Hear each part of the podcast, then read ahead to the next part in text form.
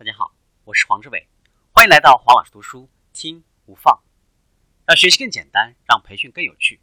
我们继续分享谈判高手，不要贸然修改自己的提议，在没有收到对方的其他提议或者建议之前，通常的情况下，不建议对自己的首次提议做出任何的改动，因为谈判者需要知道双方在开始谈判的时候彼此所处的立场差异。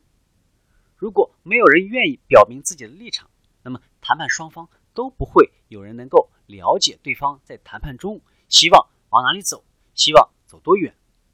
这样一来，谈判双方都只能按兵不动，看一看对方下一步怎么走。在和对方谈讨论之后呢，如果对方仍然什么也不说，那你只有一个选择：坚持到底，等待对方来填窟窿。谈判中谁？更有力量。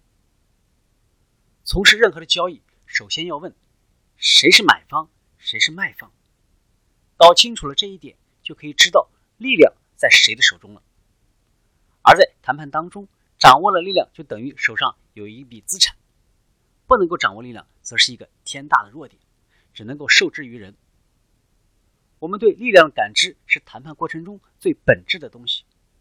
谈判者。就是根据双方力量的感知来指导自己行动的。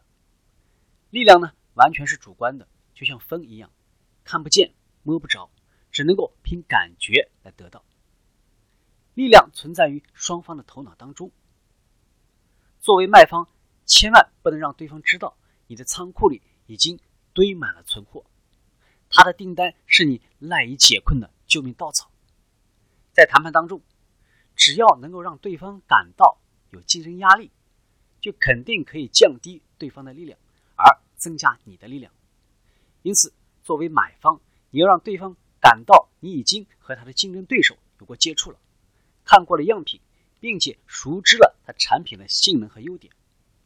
当然了，切不可向对方解释，既然如此，自己为什么不和那个人做生意而选上他的缘由，更要切记当着对方的面。贬低那个曾经叫你吃过亏的人，否则呢就会增加卖方的谈判力量。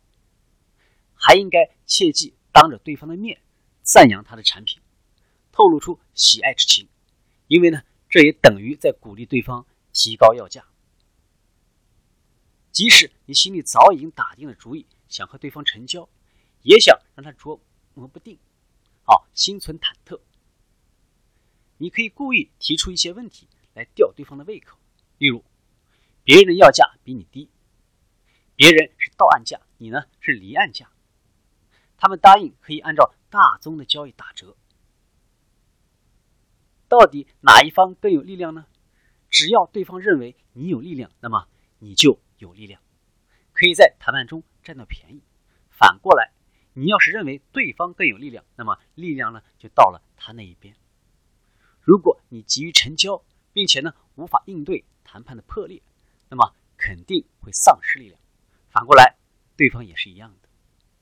谈判当中，双方力量的对比完全取决于彼此的主观看法，对比自身承受的压力和感受到对方所承受的压力的看法。